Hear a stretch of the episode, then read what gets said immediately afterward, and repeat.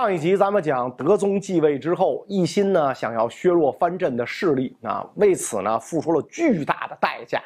这个代价就是唐朝在边疆问题上的退让。之前咱们讲代宗朝西北各州就逐渐落入吐蕃手中，唐朝中央跟西域的联系呢就被断绝了。直到代宗咽气儿，那这样的情况呢依然没有改变。唐德宗继位之后，采取了对内收严、对外妥协的政策。主动遣使谋求跟吐蕃修好，更在这个诏书当中呢改县为晋，赐为冀，领取为领之啊，以表示两国的对等地位。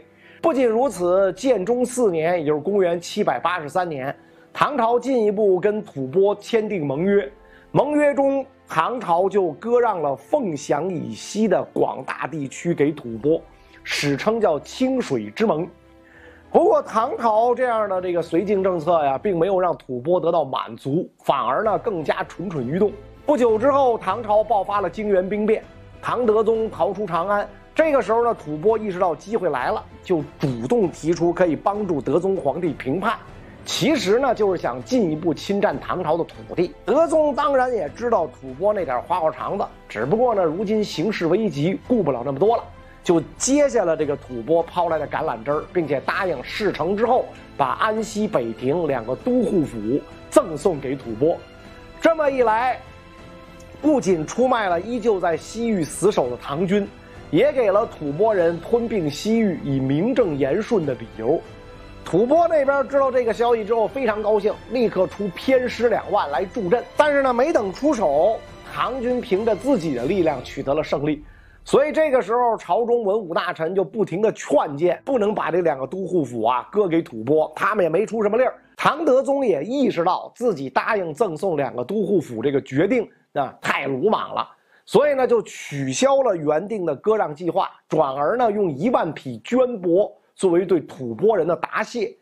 那你想，这吐蕃人能干嘛？你这不是拿我们开涮吗？那所以马上开始了新一轮的攻势。到了公元七百八十六年八月，吐蕃一路长驱直入，突破了陇州，直抵凤翔。凤翔离长安仅仅一百多公里，如果吐蕃军以经济突进，两三天就能兵临城下。所以情急之下，德宗赶紧派出大将李胜去守凤翔。吐蕃对李胜非常畏惧啊！当时的这个吐蕃权臣上节赞说过这么一句话：“唐之良将，李胜、马遂、浑坚而已啊！”就这仨人，李胜、马遂、浑坚而已，当以计去之啊！你就说这仨人呢，让我们在战场上吃了不少亏，所以要用计谋呢除掉他们。现在呢碰上了李胜，上节赞呢自然不能放过这个机会，脑子一转，想出一套连环计。几天之后，那上节赞的部队呢来到了凤翔城下，但是呢约束手下军卒不许骚扰民众，然后呢命部将高喊：“李令公召我们前来，为何不开城劳军？”李令公呢说的就是李胜。城上的唐军一脸懵。啥意思？李令公让你们来的啊！大家你看我，我看你，不知如何作答。上节赞一看计谋已成，就没再多说，带着吐蕃军徐徐退去。其实上节赞让部将这么喊，就是要做出一副应邀而来的假象，想用这个办法呢搞离间计。没想到呢，这招真起了作用啊！在这个德宗皇帝心里呢，就埋下了一颗怀疑的种子。上节赞撤军之后，遣使来到长安，向德宗请求再次会盟。由于贞元年间以来，关中连续受灾，长安府库早已枯竭，朝廷甚至连养兵的粮食都发不出来了。所以在这种窘迫的局面之下，吐蕃能请求会盟和好，对于心如油煎的德宗皇帝，无疑呢是个能缓口气儿的机会。李胜深谙边事，坚决持反对意见。他上书直言：“戎狄无信，不如击之。”这一下呢，就让德宗皇帝不舒服了啊！再加上凤翔城下发生了那一幕，更让这个德宗觉得呀，有必要稀释一下这不听话的边将的军权。于是来年三月，德宗把李胜召回长安，封为太尉中书令，变相呢夺了他的军事指挥权。就这样呢，上节赞连环计的第一个目标实现了。紧接着呢，把目标对准了马遂。尚结赞知道此时德宗还在犹豫合盟之事，就屡次派使者找马遂，请他代为向皇帝恳请和谈。而且提出呢可以归还上次盟誓之后侵占的土地。马遂是毕竟是武将，所以也没多想，哪觉得这是好事儿。更何况呢，如今内部有藩镇割据，外边如果再跟吐蕃抗衡，两线作战也总归不是个办法，就同意了这件事儿，跟着吐蕃使者呢入朝去劝德宗。对于这个究竟和吐蕃搞不搞盟誓，朝臣争论的是相当厉害。李胜仍然坚决反对，啊，说对方正占优势的时候，为何平白无故向我方示好啊？但是不管大家怎么争论，最终拍板权是在唐德宗手里。唐德宗啊，极端的厌恶回纥，所以正想借吐蕃之力牵制回纥，因此呢，最终决定跟吐蕃和谈。举行盟约仪式，双方商定仪式呢在平凉举行。到了盟誓的这一天，吐蕃派出上节赞为代表，唐朝这边呢派出的是大将浑坚，双方约定筑一座高坛举行仪式，可以各带甲士三千人，但是只能排列在坛之东西。双方使者可以带穿长服的四百人到坛下。为了让对方放心，吐蕃还提出可以各派出数十个骑兵到对方阵营当中巡视，看看对方有无违约。浑坚呢就答应了。实际上，吐蕃人呐，盟誓为假，结盟为真，早就布置了数万精锐骑兵在唐军看不到的地方等着发信号，主要目标就是唐朝的主将浑坚。所以，趁着浑坚进入帐内换礼服的机会，吐蕃立刻勒起战鼓，伏兵四起，冲进来，对着手无寸铁的唐军大肆砍杀。唐军派去吐蕃阵营当中巡视的那几十个骑兵，也早就被悄悄地干掉。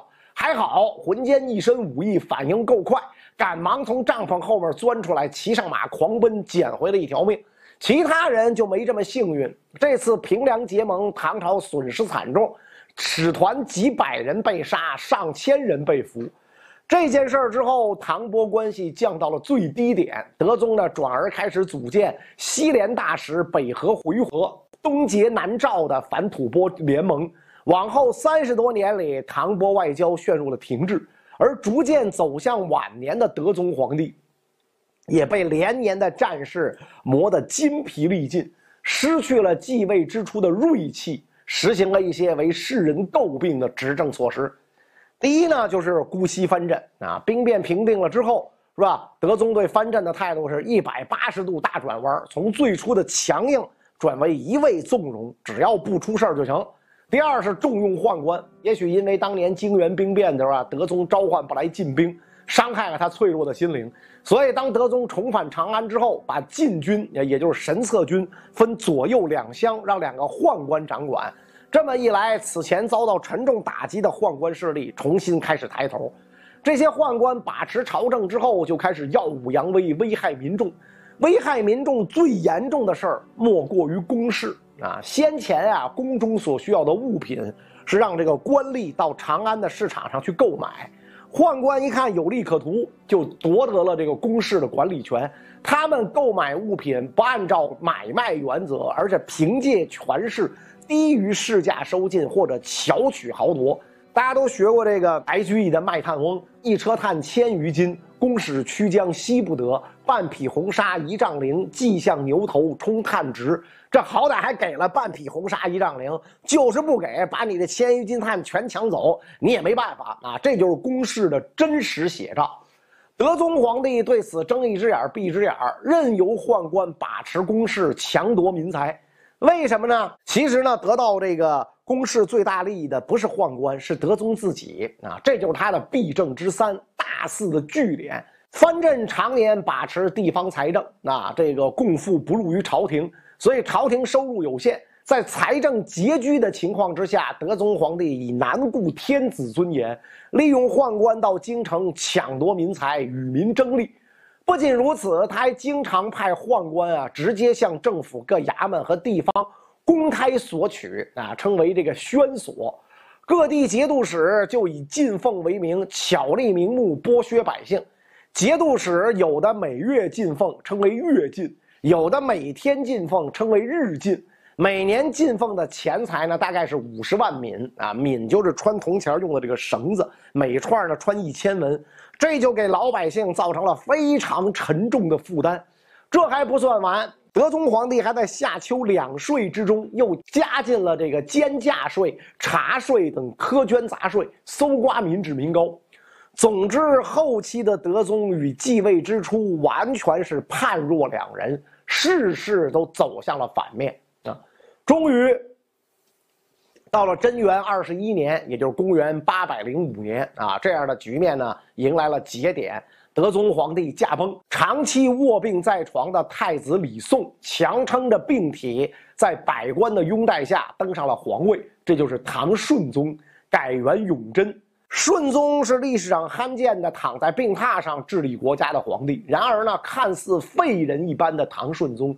跟他的外表啊截然相反，有颗想做一番大业的慷慨之心，所以呢，他需要两个近臣来帮助他实现。最信任的呢，就是王叔儿和王丕这两个人呢，在这个顺宗还是太子的时候，便是他的东宫侍读，所以在顺宗登基之后，叔儿和王丕就成了他最亲密的心腹。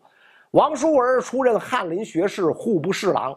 王丕呢出任左散骑常侍，朝廷之事由王丕往来传授，王叔儿主决断，两个人配合默契，结成联盟，共同影响唐顺宗。除此之外呢，二人在朝中有一些生死之交啊，比如像咱们非常熟知的柳宗元呐、刘禹锡啊这些人，为了这个控制相权，王叔儿以韦执仪为相，实际上呢，一切都是王叔儿说了算，韦执仪呢不过是对外传达命令而已。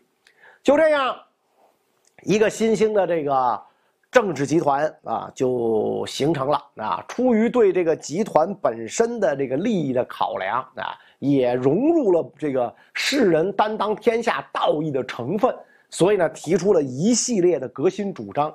因为这个革新主张发生在永贞年间，史称呢叫永贞革新啊。永贞革新的主要内容啊。归结为以下三点：第一，抑制强权啊。此时朝中的强权是啥呢？藩镇和宦官啊。有一次，剑南西川节度使韦高派使者进京，私下这个夜见王叔儿，想请求总领剑南三川啊，就是剑南东道、剑南西道和山南西道。结果没有想到，王叔儿大怒，准备斩杀使者。幸亏这个宰相韦执仪阻止，使者呢才仓皇逃走。不过，可见此时革新派已经不打算再忍让啊，而是这个收缴地方的财政和用人权，提高中央集权啊。对于这个宦官专权啊，顺宗和革新派是更加忌讳啊，因为这个时候禁军兵权在宦官手中，所以呢，为了夺回兵权，顺宗呢任右金吾大将军范希朝为京西左右神策军节度使，准备收回禁军的兵权。革新的第二个内容就是严惩贪腐啊，比如京兆尹李石仗着自己呢是宗室身份，专横残暴，在贞元年间关中大旱，他虚报丰收，强迫农民照常纳税，逼得这个老百姓啊拆毁房屋、变卖瓦木、买粮食纳税，百姓是恨之入骨。顺宗继位之后，才不管你是不是宗室，有没有皇族血脉，直接罢去京兆尹职务，贬为通州长史，就是今天四川的达州、通川。那，做到这个杀鸡吓猴的作用。革新的第三个内容就是要罢除弊政，前朝的弊政。所以顺宗皇帝下诏，出道除两税以外，禁断各种苛捐杂税。除规定的常贡之外，不得再有月进、日进和其他进奉。随后呢，罢除了公事和无坊小儿。公事呢，咱们已经。介绍过了，那啥叫无坊呢？啊，无坊呢就是雕坊、虎坊啊，这个药坊、鹰坊、狗坊，是德宗时期啊专门用来饲养猎鹰、猎犬的官署。领差的无赖被称为无房小儿，利用职权趁机在民间胡作非为，借以敲诈钱财，为为这个长安百姓深恶痛绝。如今两大弊政拔除啊，使得这个京城百姓人人是拍手称快。总的来说，那这个永贞改革呢，看上去是强国强民，有百利无一害。可是出乎意料的是呢，这场改革很快就失败了。为什么呢？首先得从革新派自身找原因啊。革新派内部良莠不齐，鱼龙混杂，其中一些人因为受到重用，一夜之间就成了暴发户，开始呢收受贿赂，尽情的挥霍，就包括这个王丕，对吧？后来呢，他在府中甚至设立一个无门大柜，用来存放这个受贿的财物。为了防止被盗，晚上他让他老婆干脆睡在上面，是吧？也不怕人把他老婆一块偷走了，是吧？另外呢，就是这个革新派意气用事，利用权力大肆发泄私愤。啊，你比如柳宗元啊，咱们只知道他是唐宋八大家之一。其实呢，当时他任礼部员外郎，跟御史大夫武元衡有矛盾，啊，就把这个武元衡贬职。如此现象比比皆是，不胜枚举啊。因此呢，很多朝臣呢对革新派非常不满，成为了这个革新派的死敌。更要命的是呢，因为顺宗患病便于控制，所以革新派为了长期掌控权力，长期压制，要求册立太子呼声。这么一来，更得罪了未来的储君。如果只是革新派自己身上的毛病，也不至于让改革完全失败。归根到底呢，还是藩镇跟宦官的联合力量在起作用。想当初，革新派要谋夺禁军兵权，宦官集团呢没反应过来，准备遵照办理。可是各方阵仇恨王叔文的变革，立刻写信向掌权宦官陈述原委，是吧？这些宦官就立刻醒悟了过来，于是急令各方阵。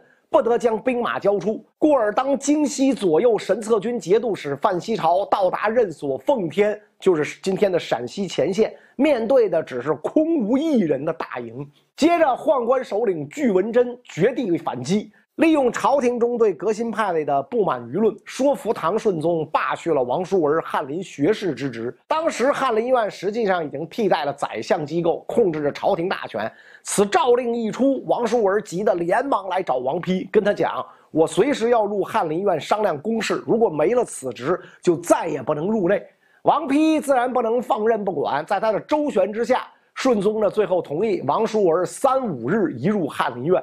王叔文这才意识到事情正在失控，为了取得宦官集团的谅解，收起了以前咄咄逼人的锋芒，百般解释他并无恶意，一切呢是出于为国家利益的考虑。但不管他怎么说，巨文贞等宦官完全不为所动。就在王叔文等人招数用尽之后，巨文贞发起了致命一击，会同反对王叔文的朝臣，共同睡动唐顺宗，册立长子李纯为太子。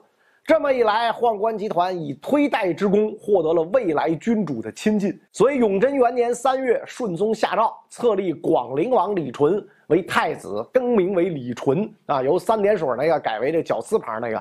文武百官争相向李纯祝贺。王叔文感到大势已去，喃喃自语地吟出杜甫《蜀相》中的两句。出师未捷身先死，长使英雄泪满襟。太子一立，形势彻底扭转，革新派逐渐就受到了排挤。王叔文一看这个形势，以退为进，以母丧为由辞了职。王丕也以中风为由退回了家里。二王的退隐，就意味着所谓的永贞革新走到了尽头。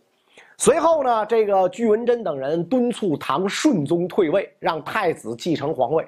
顺宗这个时候已是风前之烛，经不得任何动荡。再说呢，没了革新派的支持，也只能听凭他们的摆布。